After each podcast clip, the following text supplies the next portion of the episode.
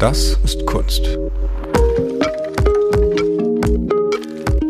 Der Podcast der Deichtorhallen Hamburg.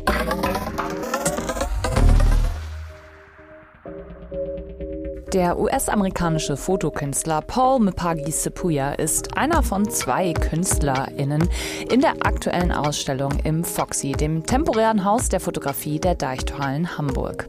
Bis zum 26. Februar ist Daylight Studio Darkroom Studio, so der Titel der von Sepuya ausgestellten Werke, zu sehen. Neben der Installation Sticks der französischen Künstlerin Alex Marie. In Paul Mepagi Sepuyas Fotografien wird das Künstlerstudio als Bühne und Teil des künstlerischen Prozesses erkundet. Sepuya erweitert die üblichen Definitionen des Studios. Seine Porträtfotografie zeigt das Studio als Ort queerer Netzwerke und Kollaboration als Möglichkeitsraum der Homoerotik und reflektiert die eigenen Positionierungen als Künstler und Subjekt in seinen Fotos. Porträtfotografie, die allerdings nie mit gebuchten Modellen arbeitet, sondern Sepuyas erweiterten Freundeskreis, KünstlerInnen, KollegInnen oder Bekannte aus seiner queeren Community zeigt und dabei nicht frontal abbildet, sondern die Beziehungen zwischen Künstler und Porträtiertem neu auslotet. Spiegel, Requisiten, Fingerabdrücke und ein schwarzer Vorhang sind weitere Protagonisten in den Daylight Studio Arbeiten Sepuyas. Er unterstreicht die Bedeutung von Schwarzsein anhand ihrer materiellen und konzeptuellen Rolle in der Fotografie. Der schwarze Vorhang, ein Arbeitsmaterial, das aus der Fotografie nicht wegzudenken ist, oder seine eigene schwarze Haut werden in Sepuyas Werken zur Bedingung der Sichtbarkeit von Spuren, die vor weißem Hintergrund unsichtbar bleiben. Daylight Studio der Titel dieser Arbeiten ist angelehnt an Sepuyas Interesse an Tageslichtateliers aus dem 19. Jahrhundert und der Geschichte des KünstlerInnenstudios im 19. und frühen 20. Jahrhundert. In seinen Darkroom Studio Fotografien untersucht Sepuya die Zweideutigkeit des Darkroom und die parallelen Bedeutungsebenen zwischen dem Darkroom, der Dunkelkammer in der Fotografie, und dem sozialen Ort, dem Darkroom in queeren Nachtclubs als Ort sexueller Begegnungen. Ich habe mit Paul Mapagi Sepuya über seine Anfänge und Inspirationsquellen gesprochen. Darüber, wie der Hauptschauplatz seiner Werke, sein Studio, entstanden ist und von historischen Ateliers beeinflusst ist. Und natürlich darüber, wie die Fotodunkelkammer und der queere Darkroom zusammenhängen. Das Gespräch wurde auf Englisch geführt. Es wird von einigen deutschsprachigen kurzen Kontextualisierungen unterbrochen.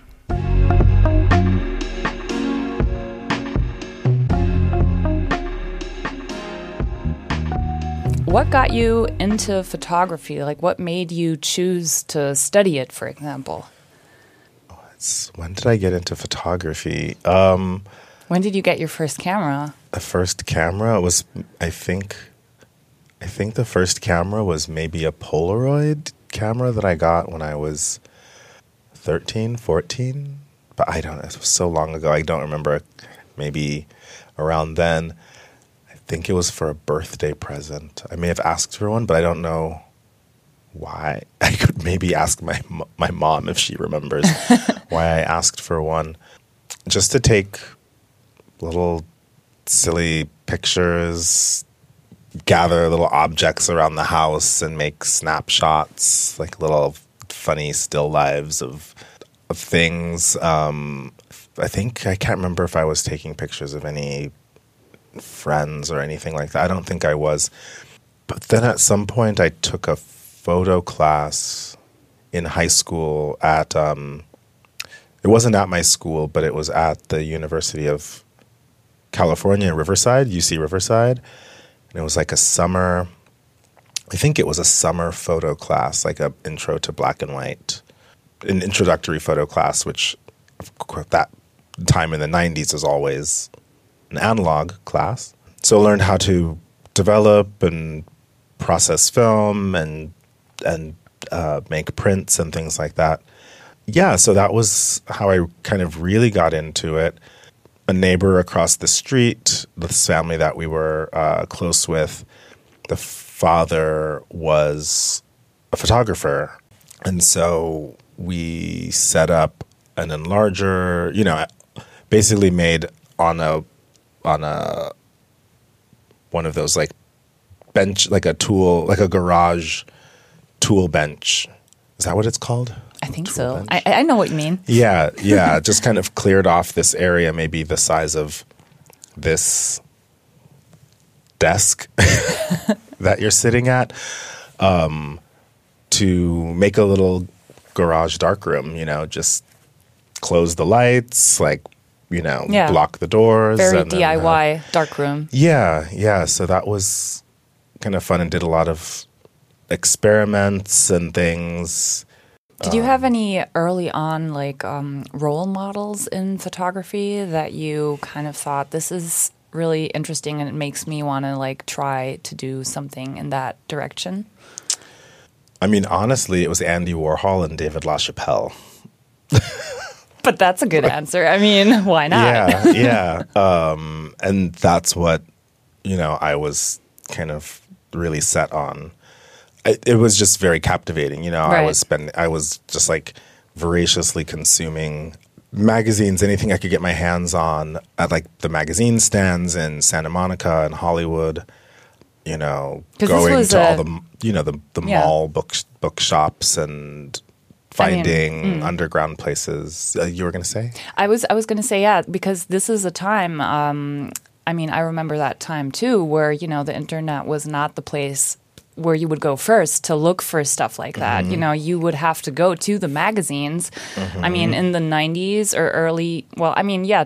Up till the Yeah, early but- 2000s, yeah. you know, it was it was there where you would find uh, visual inspiration, right? Yeah, yeah. You know, and so there's like I'd already had a subscription to Interview magazine by maybe 1996 or something.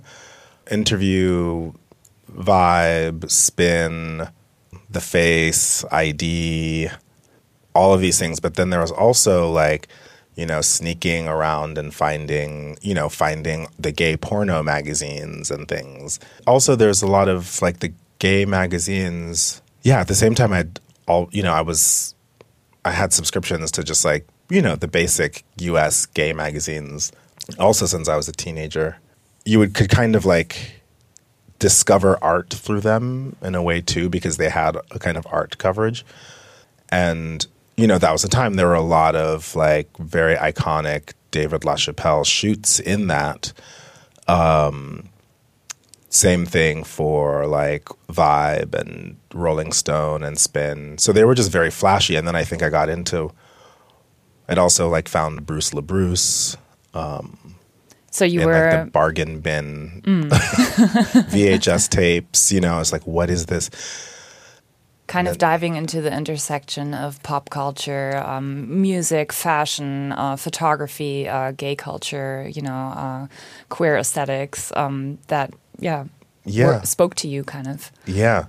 So I don't know what I thought being an artist was. I just wanted to take pictures like that, which I don't do at all. Um, but that's what I went to school trying to do as like an 18, 17, 18 year old. Let's uh, fast forward a little bit to the exhibition at Deichtorhallen and the PHOXXI, and also um, to your own studio that you have had for, I think you said, for seven years now in Los Angeles. All your work in the exhibition features your studio, was shot in your studio. And you mentioned that this relates to your interest in uh, historic 19th and early 20th century artist studios. Um, in what ways did that artist studio transition? What what interests you in that? The interest in 19th and early 20th century artist studios is something that's new just in the past maybe two years. But I've been in this studio building since six years, and I was in one space initially with my friend Nikita, Nikita Gale, who's an amazing artist. And we had divided the space up, and I used one side, and she used one side.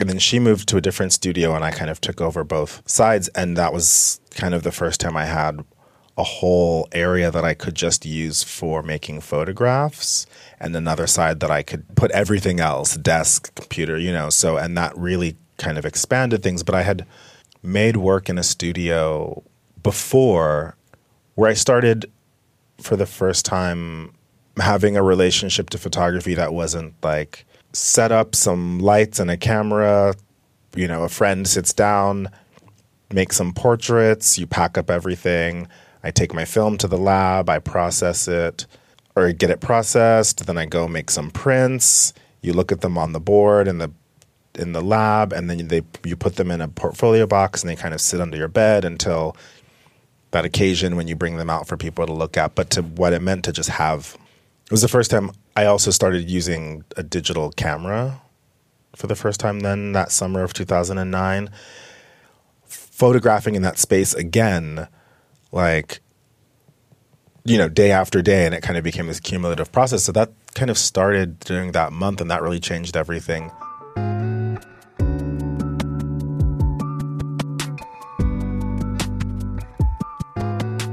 Im ersten Drittel des 19. Jahrhunderts erlebte das Artist Studio, das Atelier, als Ort der Inspiration und Teil des künstlerischen Prozesses eine Aufwertung. Es gab ein neues Interesse am Ursprungsort der Kunst, das unter anderem erste Bemühungen nach sich zog, die Häuser berühmter Malerinnen und Bildhauerinnen allgemein zugänglich zu machen. Die Künstlerstudios aus Mitte des 19. und Anfang des 20. Jahrhunderts waren oft gefüllt mit Objekten und Sammelsurien, die in unmittelbarer Verbindung zu Kolonialismus und Imperialismus standen. Teppiche, Podeste, Säulen, Skulpturen, Kissen, Stühle, zusammengewürfelte Objekte, die Paul Mpagi Sepuya während seines Umzugs in ein größeres Studio angesammelt hat, werden in seinen Fotos oft zu Statisten, die eine Geschichte erzählen. Sein Studio ist für Sepuya nicht bloß Arbeitsplatz oder Stellfläche, sondern ein Raum, der die verschiedenen Zeit- und Bedeutungsebenen seiner Werke enthält. So I wasn't looking at the history of I wasn't looking at the history of artist studios at all. I was just looking at what happens when this space becomes filled with things that are currently in process, fragments of things that are yet to be resolved, you know, and then you, you know, to make a portrait in that space surrounded by all these other fragments, how people start to reflect and mirror each other and I was more interested I was yeah, I wasn't thinking about history of them, but I was really thinking about maybe how the that. studio becomes like a part of your whole process and not just a room that you go to.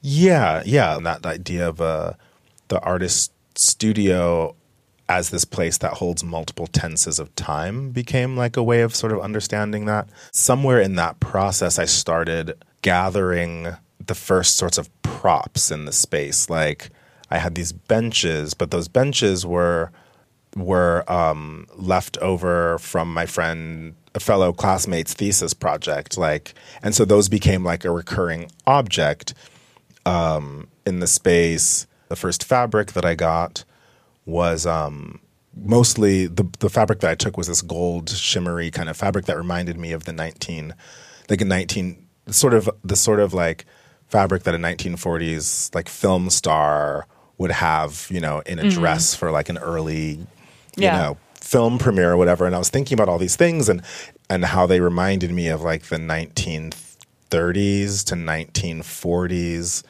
early Vogue Harper's Bazaar stage setting that got repurposed for like all of the gay and like homoerotic male nudes and mm-hmm. things that they would do. And so that's the first time I started thinking about the history of the objects in studios.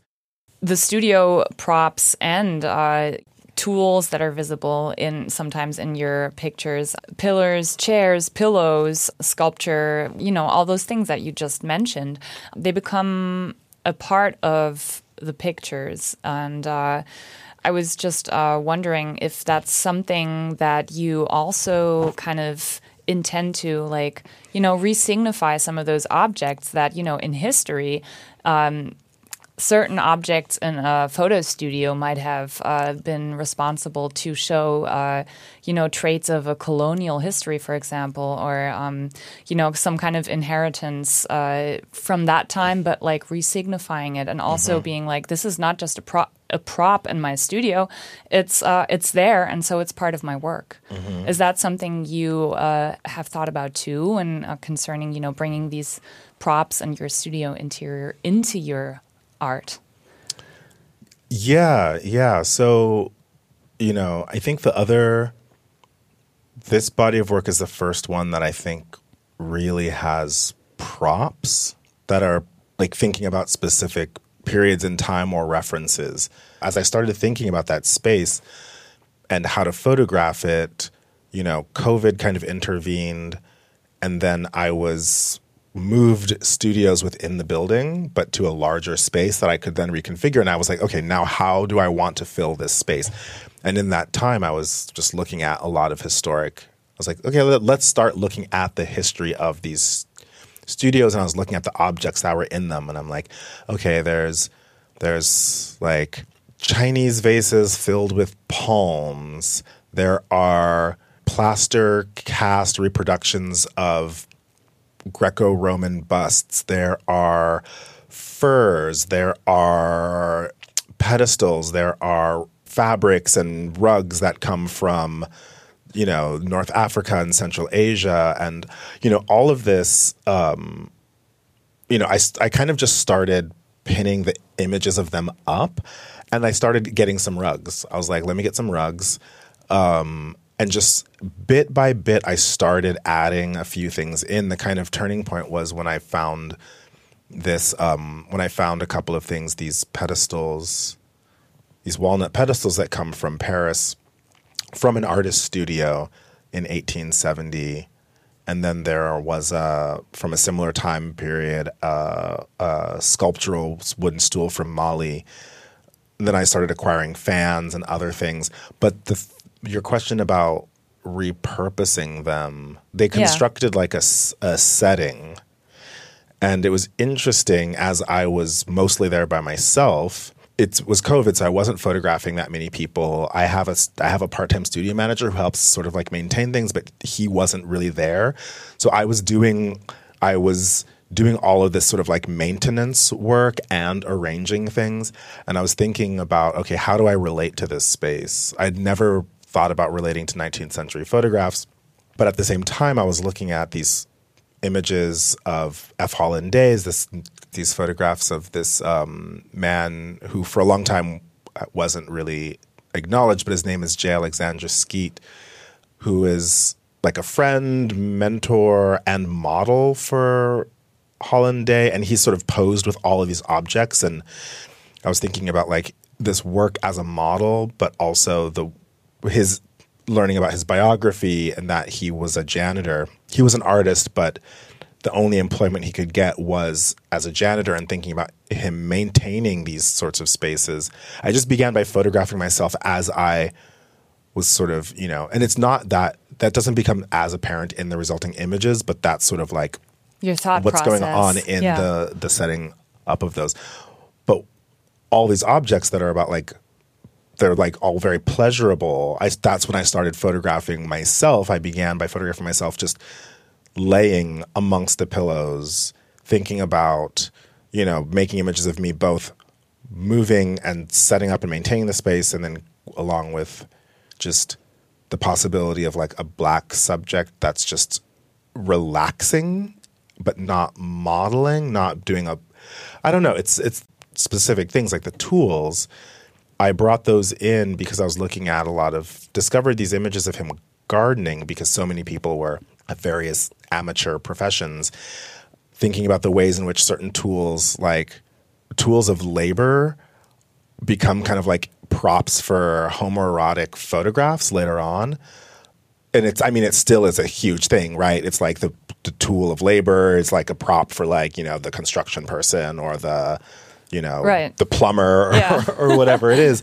Uh, but, you know, there's a lot of these photographs of him doing this kind of like leisurely version of what would otherwise be like backbreaking work for someone who actually had to depend on the land. And so I have these tools that I found in the basement of my house from 1910 that I brought to the studio and thinking about, you know, so, and then using those as props, but also then posing um, several white friends with them in this sort of reference, but thinking about it like in a reverse of like the F. Holland Day Yeah. way of posing J. And just to just to uh, just to uh, ask or put that into context, uh, really quick, F. Holland Day, um, if I'm correct, is seen as kind of like a pioneer in like gay uh, portraiture um, and uh, that kind of uh, sense. Am I right? Um, yeah. Der US-amerikanische Fotograf F. Holland Day und seine für Ende des 19., Anfang des 20. Jahrhunderts unkonventionellen homoerotischen Nacktbildserien haben einen starken Eindruck auf Paul hinterlassen.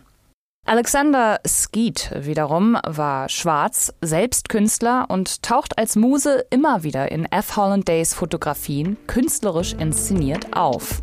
Skeet war die Ausübung von Berufen aufgrund seiner Hautfarbe massiv erschwert worden. Und die einzige Stelle, die er gefunden hatte, war die eines Hauswarts. Das Einsetzen von Sepuyas queeren weißen Bekannten an die ehemals rassistisch abgewertete Stelle einer handwerklich arbeitenden Person ist eine Form von Sepuyas fotografischer Reflexion solcher gesellschaftlichen Positionierungen.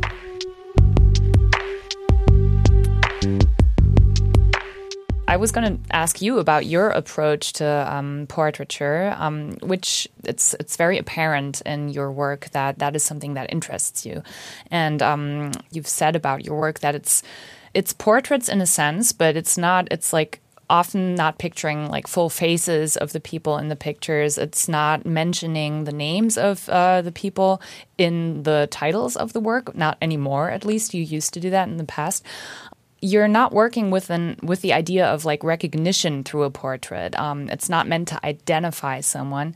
Um, it's it's more of a it's more of a trying to find your own approach to portraiture. How would you or how would you explain that? Um, well, actually, recognition is the key thing, but it's about recognition as a kind of positioning of the viewer. So, recognition means that even if a figure is turned and perhaps you only see a portion of their back and catch a bit of a tattoo, or you, you recognize the way someone's hair falls, or um, recognition is it's not about uh, creating a portrait and then providing information to allow someone who doesn't know the subject to know the subject. But the subject always knows themselves, and anyone who knows the subject, because there's also, I always say, there's that's kind of the horizontal relationship of community ar- around the work. Someone who knows how to enter into the work knows how to navigate it and can make all those sorts of identifications.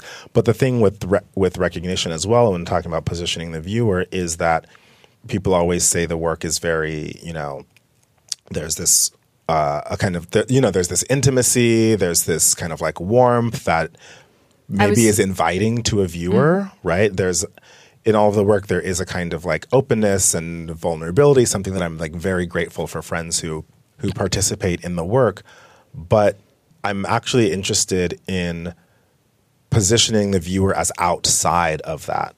And so not being able to, for example, recognize the subject is position is saying to the viewer, you have this privilege of viewing this image, but your desire to ha- to perhaps Know enter into that space or have more is we don't care. You are Yeah. completely disregarded from that. But if you know your way through, you know, through modes of friendship or Community. community of moving through and alongside people in these spaces, that's the way in. It's not about me giving you information on the wall to say, here's this person, this is why this person is, inter-, you know, da da da da. da. We already talked about intimacy in your pictures, and uh, I feel like um, out of a lot of your pictures, you know that that just seems to be like oozing out of the picture. It seems like really palpable. You know, it's like um, textures of skin. Uh, you can kind of feel some form of like closeness or even desire in the picture. Is that also part of you know you're trying to uh, have both the artist and anyone else in the picture um, kind of on the same level. There's no hierarchy, you know, it's kind of leveled Mm. within the picture. Yeah, actually, that's interesting. Don't know if that topic, the way you phrase it, has come up in many conversa- conversations recently. But I mean, there is that thing like of like, that can happen in work where there is, in a sense, the subject, or even if there's a photographer becomes a subject in the work, that the other subject is in a is still subordinate to the photographer who has a kind of control. There's a strict hierarchy of like who is in control, who is directing, even if, you know, that his hand and his gaze is like that control is there without any give. Um, but I've always been more interested in it's something I think I realized back from the earliest portraits. Like they're very, very tame, very sort of like um, simple, call them like the kitchen and bedroom portraits. Was that I had to like if I was asking friends to just like sit at the edge of the table or sit on the edge of my bed and sit for a portrait, that I had to do the same thing. So oftentimes I was sitting next to a friend, and I would have the camera on a tripod and I would have the cable release. And so I could just be next to the person sort of sitting, and then I would turn the camera to myself or sometimes. Um, but even in these works, like there was a, a, an image that was in the that was in the show from the first part of this body of work. My friend Zach is naked and he's leaning. He's like reclining, kind of like uh, chest down on a pile of pillows on this bench, and I'm entering the frame from outside the frame, and I'm kind of like holding him with my thumb in his mouth.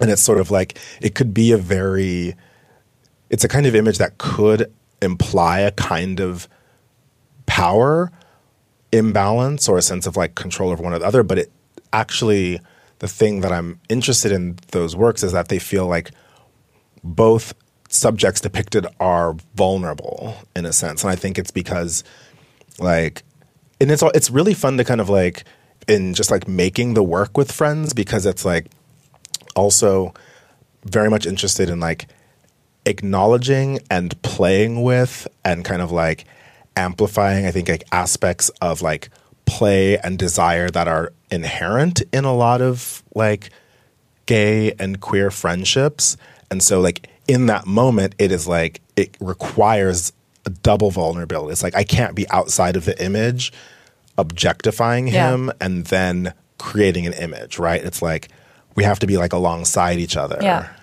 I wanted to talk to you about uh, two two things in particular um, that are in the exhibition, in the current exhibition. You have uh, the darkroom studio part of it, and I feel like there's there's two parts of that work. There's um, there's uh, one thing is the role of the black cloth and also the role of mirrors. And um, the other is the double entendre of the dark room that you kind of uh, use in your work or um, that you kind of point to. Let's talk about the, the black cloth uh, the drape in the studio um, first. You already mentioned it earlier that it is a thing that has been used in uh, you know studios, be it for painting or be it for photography, for decades and decades and decades. In what ways does your use kind of relate or transform that a traditional use of the black cloth in the studio? I mean, in this body of work, I don't think it's it's not doing that work of trying to kind of transform it. That would be in the project that kind of preceded and kind of turned into this, the darkroom But I project. you know, to me, that's funny that you say that because to me, um, so uh, let's dive right in. Like you're using the black cloth to uh, make visible things that are usually not visible. Um, fingerprints on a mirror, like, you know, skin contact signs of use and presence of people um, in your studio. And you're using that black drape or the black cloth exactly for that. And I, to me, that kind of feels like transforming that thing, you know? Yes, yes. So all of that is is in there. It's it's become kind of like a background element. It's like it's just something that's still gonna happen because in an image where I'm photographing the surface of a mirror, you will start to get those traces. So those first ones was just kind of catching how like the smudges and things on the surface of the mirror that I was purposefully leaving smudged because I didn't want this the mirror to I wasn't interested in like illusion. Mm-hmm. But no, the way that I noticed that all of the smudges and the fingerprints and things that I thought was really interesting became visible, became much, you know, they were thrown into contrast against the black back, against the black velvet, or my body, or the camera. And so that's when I switched from using these various like colored fabrics and the stuff that was I was thinking about in reference to like the 1920s to 40s um, studio photography and going with the black velvet and then particularly yeah black and brown velvets and then thinking about okay well what is how has the space behind the backdrop or behind the curtain functioned? And that's what I was thinking how can I photograph just the surface of the of the mirror itself? And so that's when I put the camera in the space between of behind the backdrop between the backdrop and the mirror pulling it back just enough to let light through to hit the surface. And so and then I moved into that space. And then you know and so in those it was all of those images whether or not they're the ones that are focusing on the fabric and the surface or there are portraits or bodies in there it was foregrounding that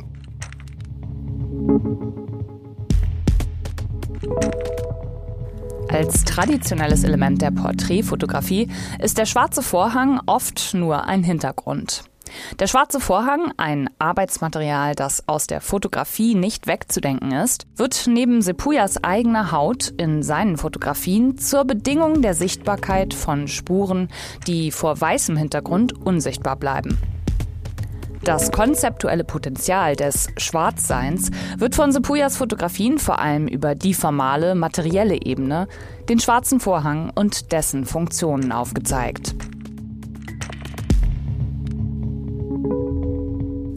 I think I was I was like interested in uh, in how you uh, initially had that idea. If it was something that you just like, it, it sounds like it was something that you uh, just discovered kind of by uh, by accident, just by you know rearranging stuff in the studio, and then um, after you discovered that and you played around with it.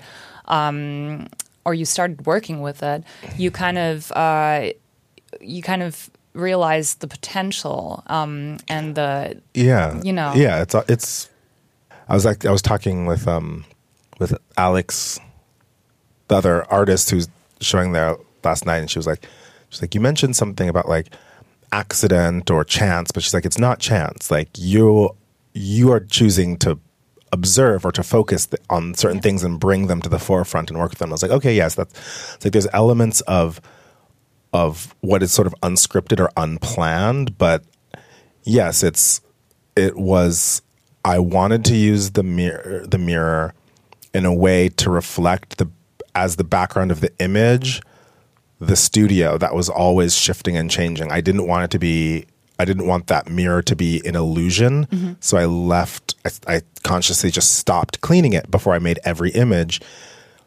just to catch imperfections.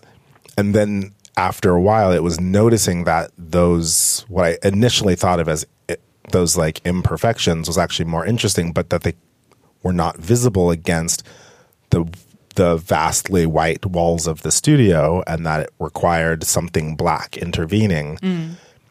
And then just kind of sitting with that but then re- then starting to think about oh okay there's this whole history of needing to move into that space in order to see you know using the black velvet as a as a as a background cloth, also I was like, okay, that that same material is used to for the dark cloth Yeah. that you have to go under to see in the camera obscura um and all these other you know so there's it's a lot just of layers to it's it. just like okay now and then and then thinking about how that could really becomes interesting in being able to like reposition how how a conversation on like visual and material concepts on race could be addressed in photography tied to how the medium works rather than through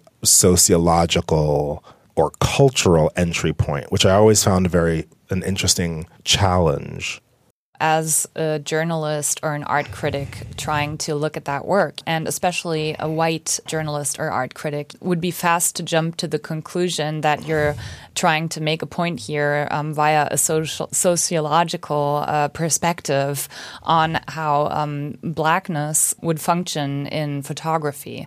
And um, what you're saying is kind of not the opposite, but it's different. It's you're trying to come from a formal pe- perspective, and you're trying to say, look, this is what I'm using, and I'm just like opening up and showing showing how hidden things like fingerprints or you know skin traces can be made visible through uh, the blackness of a velvet drape in this case.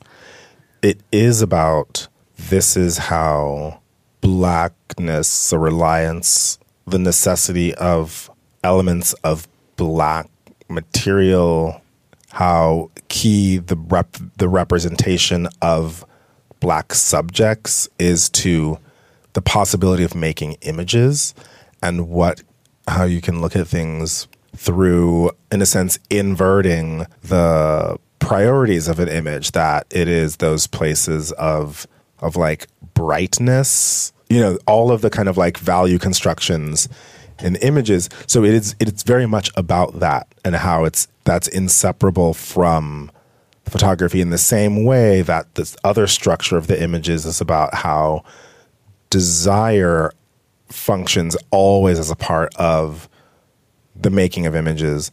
But the thing that it's not uh, asking to do is the images as an illustration of social conditions. The subjects in the work are black and white and Latinx and Asian and mixed race and, you know, being misidentified racially in the images.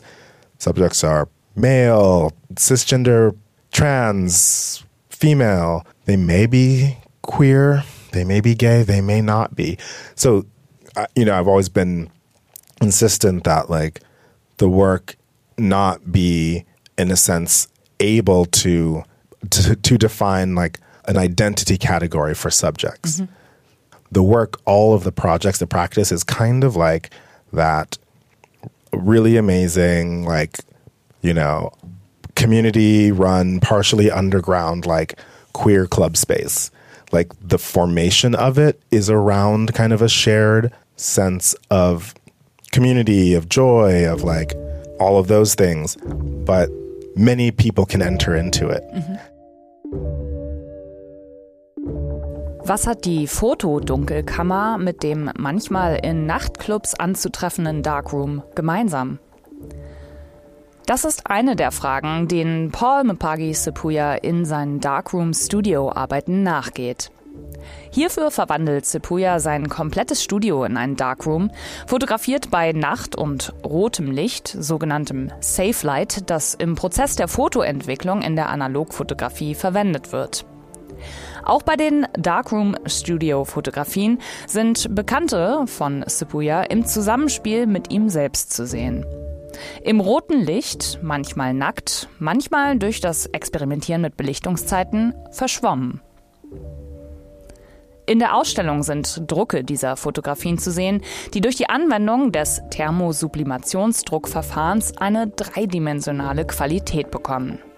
Die Darkroom Studio Aufnahmen wirken greifbar. Das sogenannte Double Entendre, die Zweideutigkeit des Darkroom als Fotolabor und als Raum für sexuelle Experimente in der Nachtclubkultur und für die queere Community, Dieses Double Entendre und die Wechselwirkung zwischen den zwei Darkrooms, dem fotografischen und dem sozialen, werden von Sepuya in seinem Darkroom Studio erkundet. Let's talk about uh, the darkroom studio works in the exhibition. Um, for your darkroom studio works, you kind of created a darkroom feeling in your daylight studio. Uh, so you took those pictures at nighttime using safe light and uh, dye sublimation print and in the end. So the double entendre darkroom, um, there's the dark room in photography, um, and then there's the dark room that's uh, part of a queer, gay uh, nightlife and bar club culture, where it's like a ready, readily available space, but it's at the same time it's always kind of in the back of a club or it's kind of like hidden. It is a designated space uh, for public sex, though, and in a more general sense, um, a space uh, to um, be able to make certain experiences of touch and of feeling. And if I understand correctly, that's how where that's where it kind of relates to mm-hmm. the darkroom in photography. How do these two, the darkroom as a public space and the darkroom in photography, tie together for you? I mean, part of it starts with like literally going through a curtain, but it is it was that other kind of like accident, or not accident, but like unplanned thing of going from having constructed a dark cloth around the mirror in order to photograph its surface and moving into it. And then that moment when I was explaining how I was making the work to a friend who then asked if he could be in an image and it's something that I've you know I've talked about it a lot, but it was you know there was like one picture that came from that of him pulling back the curtain that sort of like introduced it to like there's this inside and outside space, and then the possibilities of and that's where it was like oh okay the this dark room under the dark cloth that I'm creating in order to sort of make these more abstracted type images can also be a social space Um, so that's where those darkroom images come from and thinking about just this, yeah, the play with that, that I could make an image that was that like conceptually and materially in terms of like visual aspects of like how light and color works, trying to get to a root question about photography and what is made visible and how it's made visible, but also tying it in a way that it couldn't be separated from the kind of like total excess of the dark room as a designated space for shared sexual activity that in a sense makes the making of something formal really impossible. But it was sort of like balancing those two things. But then in these ones you know that was you know kind of a very uh, specific setup that i was working with. In this with the use of the the illumination from the the red lights was about transforming the entire space into what could be both a dark it could it could have functioned as a dark room. I mean I didn't that's the space doesn't have access to like water in a way that would make the processing of like silver gelatin or anything possible. But like it the entire space is transformed into dark room, but also bodily kind of like when it becomes a shared space, it's like and the conditions of light are right becomes um became that dark room. So I was just interested in in moving between those two different conditions of of um, of illumination and what they allowed for.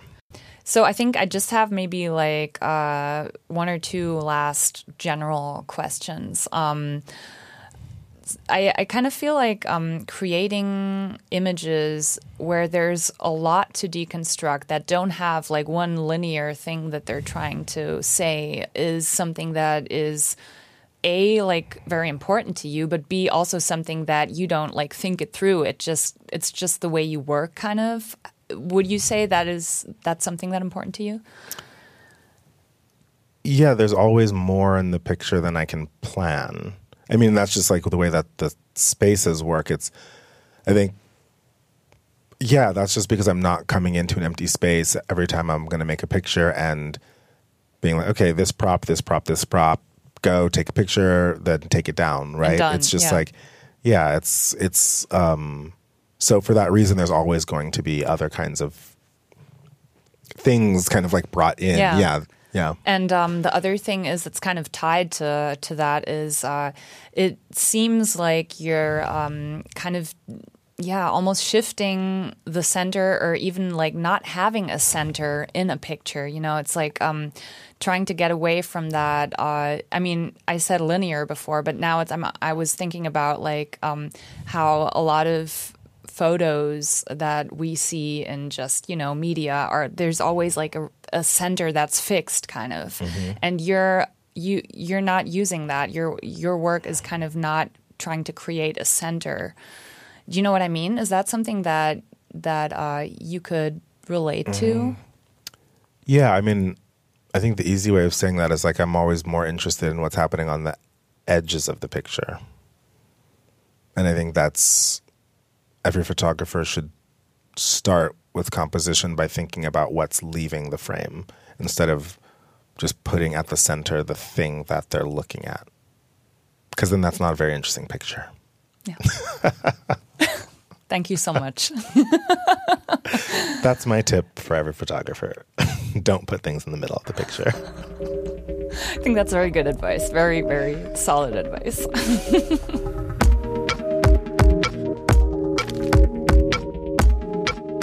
Das war eine neue Folge von Das ist Kunst, dem Podcast der Deichtorhallen Hamburg in Zusammenarbeit mit Byte FM. Wenn ihr Lob und Kritik habt, könnt ihr uns gerne schreiben und zwar an dasistkunst@deichtorhallen.de. Wir freuen uns über euer Feedback. Ich bin Friederike Herr und sage Tschüss, wenn ihr mögt, bis zum nächsten Mal.